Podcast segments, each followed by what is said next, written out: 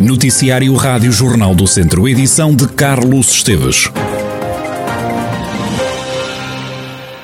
Um homem de 54 anos foi atropelado esta manhã numa passadeira em Viseu. O homem ficou ferido ligeiramente. O acidente aconteceu às 8 menos um quarto da manhã entre as rotundas Herói Lusitano e de Santiago. A vítima ligeira foi transportada para o Hospital de Viseu, onde ficou em observação. A norte do distrito houve outro atropelamento. Aconteceu em Rezende e também deste acidente resultou um ferido ligeiro.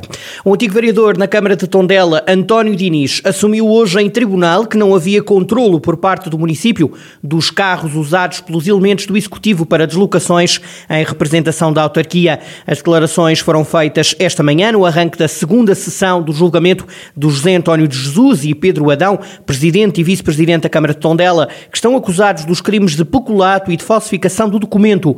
Ana Fernandes. O Ministério Público acusa os dois autarcas de receberem ajudas de custo por deslocações efetuadas em viaturas próprias, que terão sido realizadas em viaturas do município entre os anos de 2010 a 2017. António Diniz, que foi vereador entre os anos de 2005 e 2013 e que era vereador responsável por validar os boletins de itinerário da variação e presidência, disse que se as deslocações fossem feitas com o carro do município, município não se metiam os quilómetros, pelo que não lhe passava pela cabeça que o atual presidente da Câmara, José António Jesus, e o vice-presidente Pedro Adão usassem as viaturas da Câmara e depois recebessem por quilómetros. O ex-vereador disse que só se deviam meter os quilómetros em viatura própria, caso contrário seria ilegal. O antigo vereador declarou que ele e o presidente da Câmara à data, Carlos Marta, delegavam nos funcionários o preenchimento dos boletins de deslocação. Já o atual presidente José António preenchia sempre esses documentos. António Diniz declarou que não ia desconfiar dos colegas do executivo, salientando que acredita que somos responsáveis pelo que fazemos.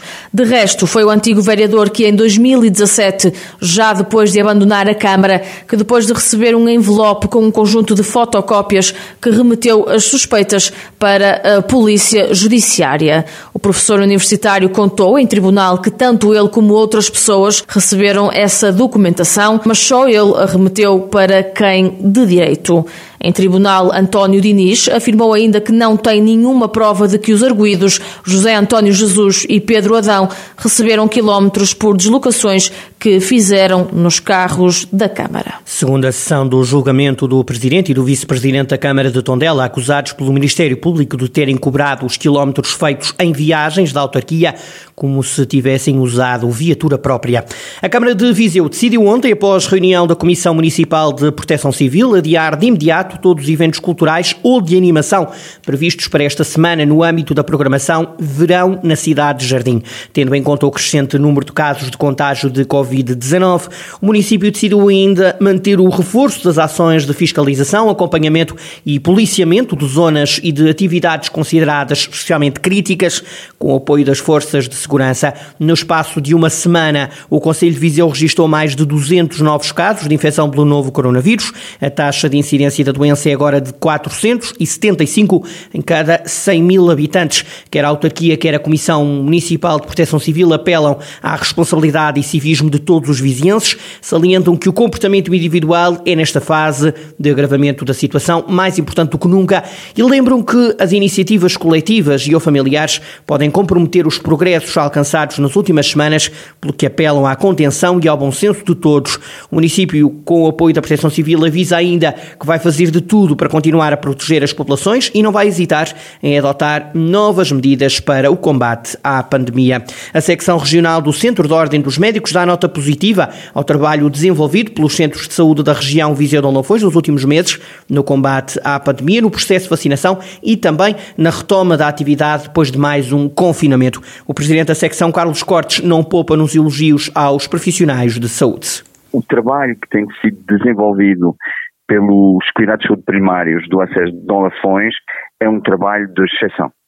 E é um trabalho de exceção porque os dados que temos relativos ao segundo trimestre uh, deste ano é um aumento de mais de 100% nas consultas presenciais. Portanto, passamos um número de consultas de 46.376 para 96.400 consultas nestes uh, três meses do, do segundo trimestre. Portanto, é um número uh, importante e, e, e, dá aqui conta, enfim, da vitalidade e do empenho, da entrega do, dos, dos, profissionais. O presidente da secção regional do Centro de Ordem dos Médicos passou ontem pelo Centro de Saúde de Mangualde. Carlos Cortes anotou algumas lacunas, como a falta de funcionários. A falta de assistentes técnicos, isto é, de administrativos e de assistentes operacionais, os auxiliares, eh, que fazem muita falta nos centros de saúde. Eles, em termos de recursos humanos, são os profissionais onde se sente a maior escassez. O segundo ponto tem a ver com precisamente os centros de vacinação. Infelizmente, e é aquilo, enfim, que o Ministério da Saúde decidiu, quem tem que estar nesses centros de vacinação são os médicos de família e os enfermeiros dos centros de saúde. Nós temos à volta de, do Dom Lafões de 14 centros de vacinação, portanto, uh, todos os dias são à volta de 20 médicos que não podem estar no seu centro de saúde a tratar dos seus utentes, a tratar dos problemas dos seus utentes. Faço um apelo ao Ministério da Saúde para resolver rapidamente esta situação. Carlos Cortes, Presidente da Secção Regional do Centro de Ordem dos Médicos, pede ainda mais articulação entre centros de saúde e hospitais.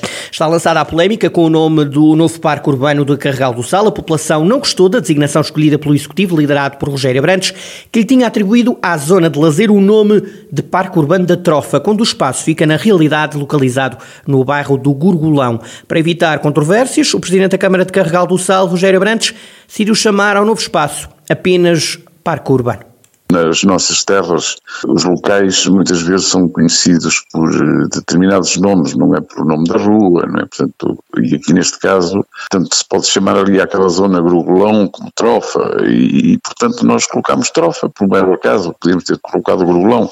E houve pessoas que realmente reclamaram para a Câmara a dizer que aquilo era o Grugolão e não, não a Trofa. Ora, a partir daí, para não estarmos a levantar problemas nesta altura do, do campeonato, resolvemos uh, passar-lhe a chamar simplesmente Parque Urbano. Depois, mais tarde, uh, vamos analisar em concreto qual é o nome a dar nós, ou enfim, quem, quem terminar a obra, não é? para, para evitar eh, reclamações. O autarca de Carregal do Sal, Rogério Brandes, que para evitar polémicas com a população decidiu mudar o nome e chamar a nova zona de lazer da vila apenas de Parque Urbano. A zona de lazer representa um investimento de mais de um milhão de euros. São esperadas temperaturas altas durante esta semana na região de Viseu. Também as noites vão ficar mais quentes, como detalha a meteorologista Maria João Frada, do Instituto Português do Mar e da Atmosfera. Durante esta próxima semana prevê-se uma subida gradual dos valores da temperatura. Vamos chegar ao final da semana e no Distrito Viseu vamos ter temperaturas máximas que variam aproximadamente entre os 32 e os 37 graus. É muito provável a emissão de aviso de tempo quente,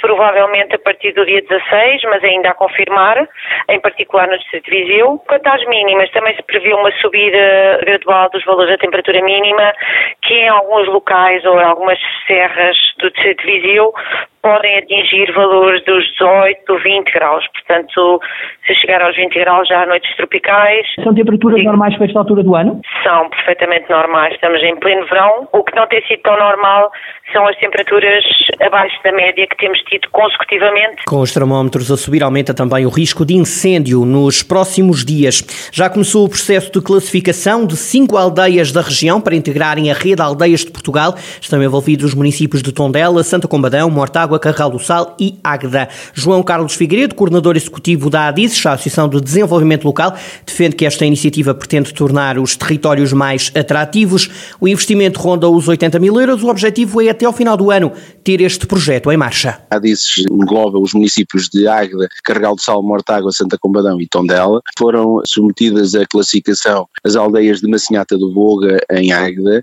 de Oliveira do Conde, em Carregal do Sal, Marmeleira, em Mortágua, de de Conde Mosteiro em Santa Combadão e de Joeus em Tondela. E é nesse sentido que começámos agora a trabalhar e queremos muito até final do ano poder levar a cabo esse plano de desenvolvimento e animação das aldeias. O financiamento total andamos à volta de 80 mil euros, mas eh, não nos podemos esquecer, não estamos a falar de recuperar património, estamos a falar de valorizar e de dar visibilidade daquilo que já existe. Estamos a falar de capacitar os agentes daquelas localidades no sentido de promoverem ações e de constituírem-se como elementos atrativos do território. João Carlos Figueiredo, coordenador executivo da ADICES, que anunciou o processo de classificação de cinco aldeias para integrarem a rede Aldeias de Portugal, o projeto de amplitude nacional.